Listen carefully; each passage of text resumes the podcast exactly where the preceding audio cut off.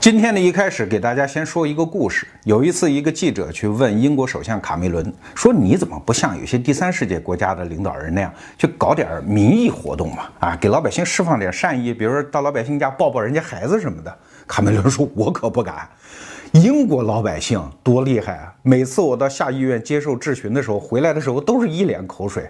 如果我胆敢跑到老百姓家去抱孩子，我都知道第二天报纸上会说什么。《泰晤士报》的标题一定是“英国首相昨天用无耻的眼泪骗取选票”，而《太阳报》呢，那标题一定更过分。我都知道他们会怎么写，他们会写：“昨天英国首相和私生子相认。”你看，英国。老百姓不愧是有着四百多年民主传统的这样的一个国家，他们的政治家就不敢像有些像比如我们中国的台湾那样，政治家去玩弄民意、操作民意等等，因为他们的老百姓经过训练。我们现在有一句话叫“民主是个好东西”，这话没错，但是我今天更想说的是，民主是个难东西，虽然它很好，要把那样广袤的、分散的。像一堆土豆一样的老百姓的民意，在广场上狂欢之后，还能聚集起一种意见，而且这种意见还要通过政治家的手来变成公众政策，这是需要一个长期的驯化过程。对，没错，我用的这个词儿没错，民意需要驯化。不信的话，我们来做一道选择题好了。假设你的面前现在摆了三个政治家，我告诉你他们的基本情况。第一个人呢？这个人有点迷信，决定政策的时候经常要请教一些算命先生，而且这个人有婚外情，自己还是个老酒鬼，然后抽烟也没有什么节制，这是第一个人。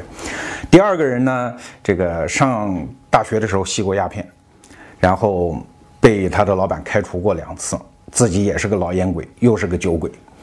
那第三个人呢，是个战斗英雄，平生不近女色，也不恤私产，就这么三个人，你说你选谁？但是我告诉你谜底的时候，第一个人是罗斯福，第二个人是丘吉尔，而第三个人是希特勒。没错，希特勒的我们现在都说他什么独裁啊、专制，但是他的独裁专制可不是枪杆子里出的政权，不是靠暴力，他上台可是老百姓用选票一票一票的把他投上去的。最关键的一次投票发生在一九三三年的八月。啊，那个时候新登堡总统刚死，所以希特勒就发动一个投票，说你们看要不要把总统的职权和总理的职权合并，变成我一个人呢？换句话说，后面希特勒敢于自称元首，就是由这次投票而来。而在此前已经通过几次投票，德国人已经把大量的。政治上的权利都赋予给纳粹党了，包括军队在这一年三三年的前面已经向纳粹党和希特勒本人宣誓过效忠了。那么三三年的八月，这最后一次投票实际上就决定了德国人是不是要把自己从一个民主国家变成一个专制独裁国家。这就是八月份的这次投票。那么德国人当时面对的选择，要知道希特勒是一个什么样的形象？首先，他是一个。呃，勇敢的战斗英雄，因为第一次世界大战他得过呃叫一级铁十字勋章，在战斗当中非常勇敢，而且这个人有不俗的艺术趣味。啊，自己会画两笔画啊，喜欢瓦格纳的音乐啊，多少还读过一点尼采的哲学啊，然后这个人呢，他还不近女色，不好烟酒，不恤私产等等。如果说希特勒后来的功绩，呃，当然三三年还看不到了，但是随后一段时间，你会非常清楚的看到，纳粹党的执政实际上在政治经济上的后果是非常非常成功的，一把就把德国人从那种提饥豪寒当中的那种因为经济危机当中的那种状态给拯救出来，呃，至少解决了八百万人左右的这样的失业问题，而且德国当时修建了世界上第一条高速公路，推出了大众汽车等等，经济上也非常辉煌。那么德国老百姓这时候会选谁呢？对，没错，这次投票百分之九十以上的德国老百姓都把票投给了希特勒，而这就是后面所有的噩梦的开始。当然，这个噩梦刚开始的时候是没有问题的，因为希特勒当时的政绩除了政治经济啊，他甚至做到了连德意志民族最伟大的那个政治家俾斯麦没有做过的事情，那就是彻底完成了德国的统一，合并了奥地利。啊，然后又合并了这个捷克的苏台德地区。这个苏台德地区因为居住着大量德意志人嘛，等等，包括撕毁凡尔赛合约、进军莱茵区等等，所有这些都是一次一次的满足了德意志民族人民的希望。只不过他们不知道，仅仅六年之后，一九三九年，就是这个人把他们彻底带入了一个民族的噩梦。所以，民意做决定是不是一个稳当的方法，这是政治学上一个非常难的话题。美国有两个经济学者，他们就提出了一种叫公共选择理论。这个理论就其实讲起来也很简单了。他就举了一个例子，说一个小区啊，我们业主委员会我们来投票，决定把这个房子刷成什么颜色。那么投票呢，一个是红色，一个是白色，一个是绿色。好，那你觉得是每一个人都按照自己的兴趣去投票吗？其实不会，因为一个人有一个人他特别喜欢红色，但是他明明知道红色是不可能赢的，因为喜欢红色的人太少，但是他极端厌恶绿色，那怎么办？他最理性的方式就是把票投给白色，啊，因为呃，他至少不是绿色，他可以接受白色。所以最终的投票结果可能是白色赢，但是你觉得它真正能够代表了民意吗？这就是公共选择理论对民主制度的一种破拆啊！打开给你看，所有人根据自己的意愿进行投票，而投出来的结果并不符合自己的意愿。其实，在很多公共政策的制定过程当中，我们都发现民意。未必能够得出正确的结果，因为民意往往是非常简单的。就像法国人勒庞写的那本书叫《乌合之众》，他说，广场上欢呼的那些老百姓，他是一个非常简单的动物，他只能接受一个非常简单的情绪，要么非常好，要么非常坏。啊，在微博上我们经常能够看到，比如说你喜不喜欢任志强啊？有的人会非常喜欢，有的人又对他破口大骂。通常。公众民意只能表现为这样两种非常极端的判断，就像我们在做公共选择的时候啊，如果你问老百姓说我们保护水资源好不好啊？我们立法保护水资源，老百姓说好啊，当然好啊。但是你知道，如果立法保护水资源的话，这后面要付出多少成本，老百姓是不会算的啊。因为你比如说水电站我们就不要建了啊，但是那你就意味着要多用煤呀。你要保护水资源，那么你的管道啊等等相关的维护费用就会提高啊。这些费用成本和代价，老百姓在投票的那一刹那，他是不会去计算的。所以说，政治家往往就是在利用民意的这个特征去玩弄民意啊。比如说，我们发起一次投票，说我们多给穷人一些补助，好不好呀？大家都是好人嘛。面对这样的一个议案，谁会反对呢？好，投票赞成，百分之九十通过。好，那第二个议案就出来了，我们都收点税好不好呀？老百姓说，凭什么多收我的税呀？那政治家会说，不多收税，我们拿什么去补贴穷人啊？哎，那大家要反对多收税，那怎么办呢？这两个议案明显是有内在逻辑冲突的呀。但是民意不管那些，民意只会说，政治家你去解决这些问题。好，那么政治家玩弄民意的空间就出现了。这就是为什么公共选择理论告诉我们的两个结论。第一个结论就是，民意的选择的结果不见得代表民意。第二，政府一定会做大，只要在民主制度下，政府一定会找到玩弄民意的空间。所以说，民主是个好东西，但它是一个难东西。要驯化民意，这是一个非常漫长的制度设计过程。所以，民主建设，我们首先需要的就是耐心。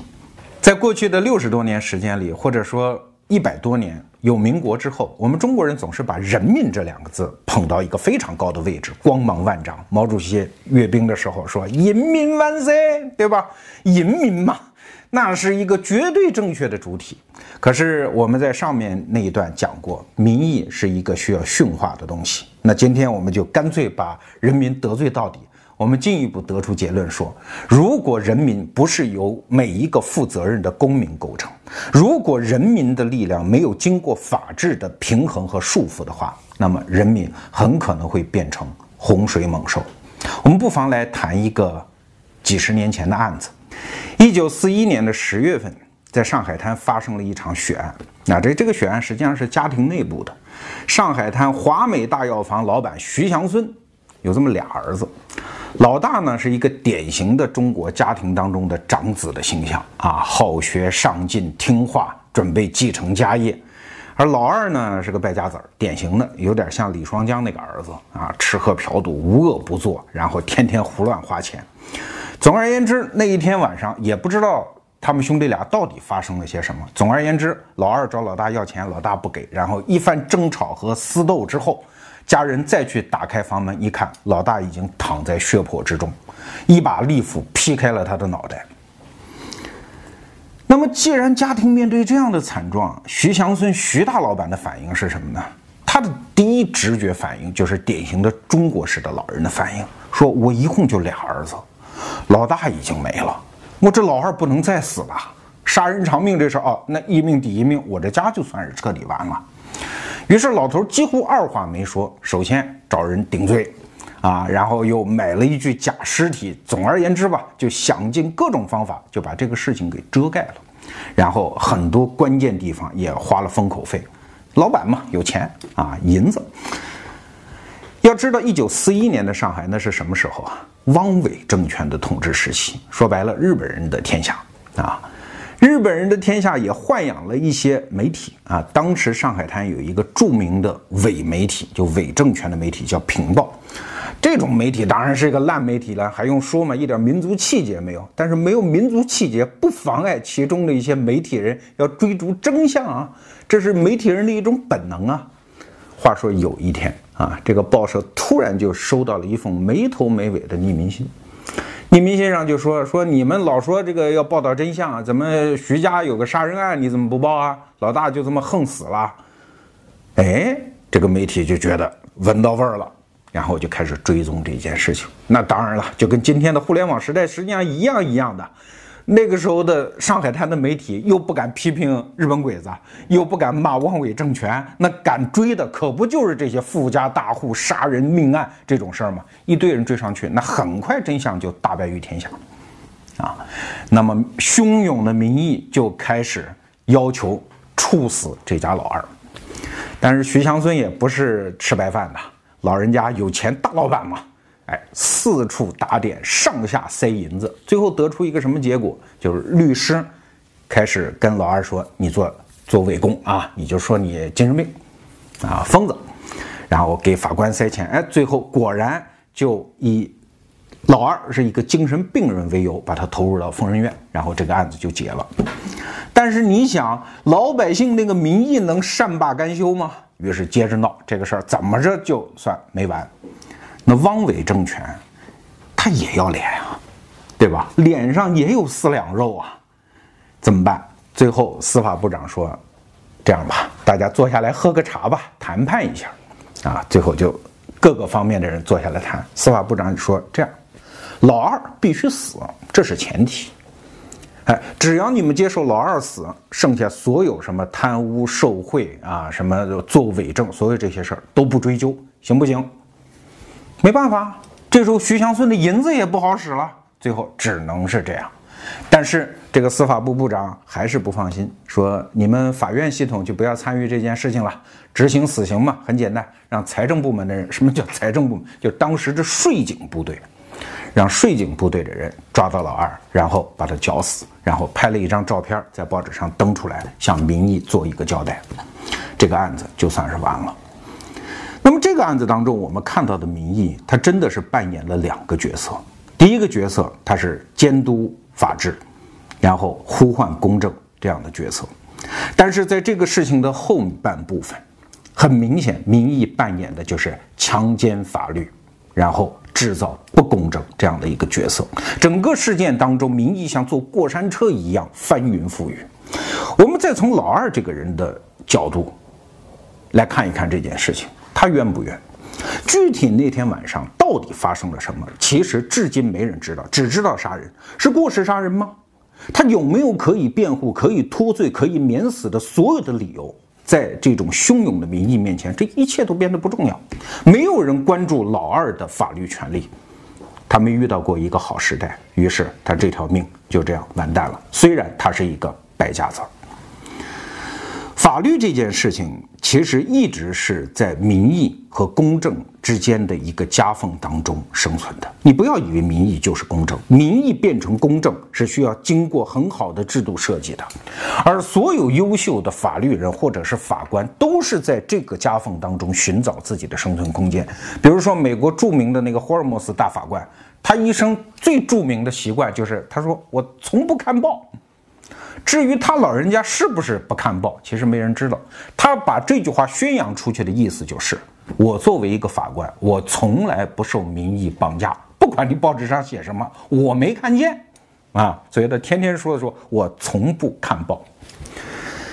这又让我想起了法律史上一个特别著名的事件。在一六零八年的英国，当时英国国王叫詹姆斯一世啊，有一天在深宫当中突然心血来潮，哎，说这个最近没有什么事儿哈，摆驾还宫当着时候只能搂着爱妃了，我是不是也去审两件案子呢？你你要知道，中国皇帝也经常有这个瘾啊，动不动上朝要是审两件这个民间的诉讼官司，这所谓金控制度嘛。这詹姆斯一世有一天也犯了这个瘾，所以就摆驾去了当时的高等法院，在法院门口呢，就遇到了当时的叫普通诉讼法庭的最高法官库克。然后詹姆斯一世说：“哎呀，我今天想来审两件案子呀。”库克说：“算了吧，你还是回去吧。”詹姆斯一世就不高兴，说：“干嘛呀？你你觉得我们水平不低是吧？”于是，库克法官就跟他讲了一段法律史上非常著名的话，说：“我知道上帝给了陛下您非常好的天资和非常渊博的知识，这没错。但是您并不懂英国的法律。要知道，法院的每一次判决都涉及到公民的财产、生命、不动产、动产各种各样的权利。”而这些权利背后都站着一个叫公正的东西。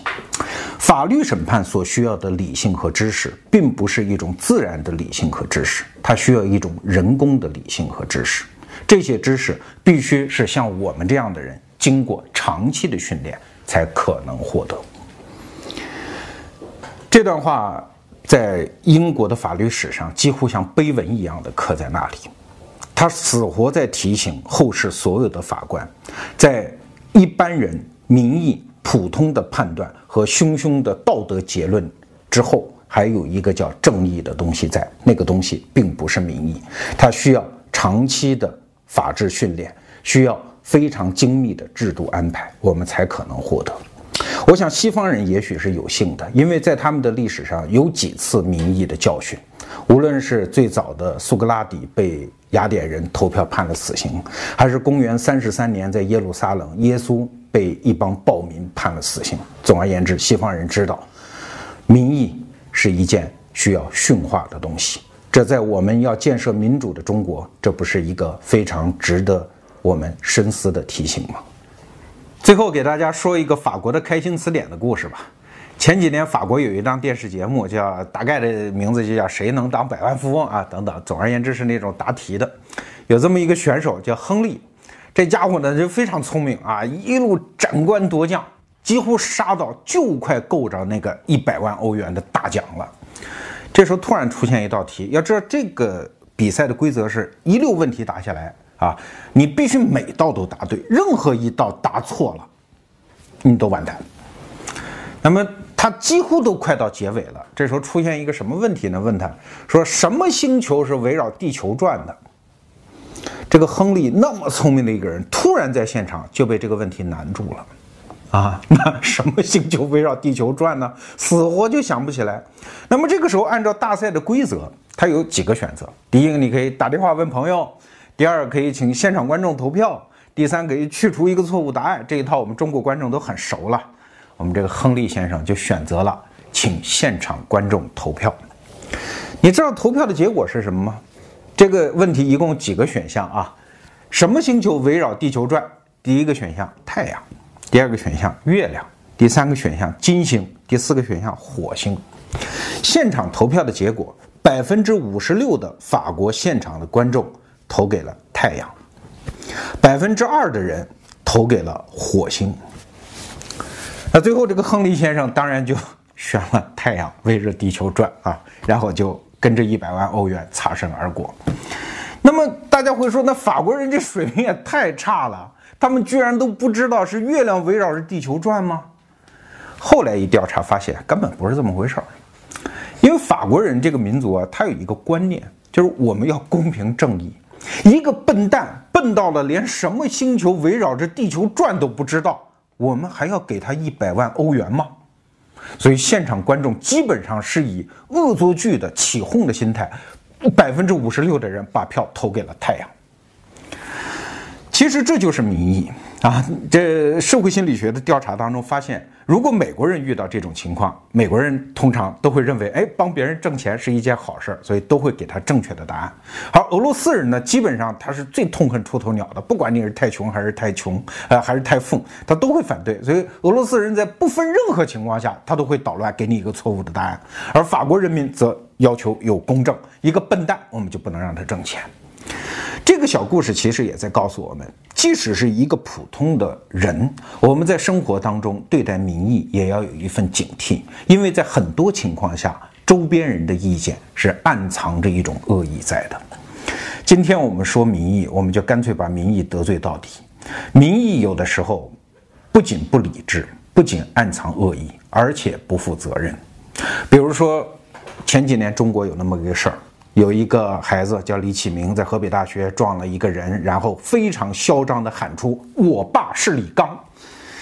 那么这个词儿就这么出去了啊！我在俄罗斯人一次反对普京的一次嗯示威游行当中，都看到俄罗斯人打出口号啊：“我爸是李刚，普京算个屁。”但是事后经过记者的反复调查，这个孩子基本上至少没有用那样的态度说过这样一段话。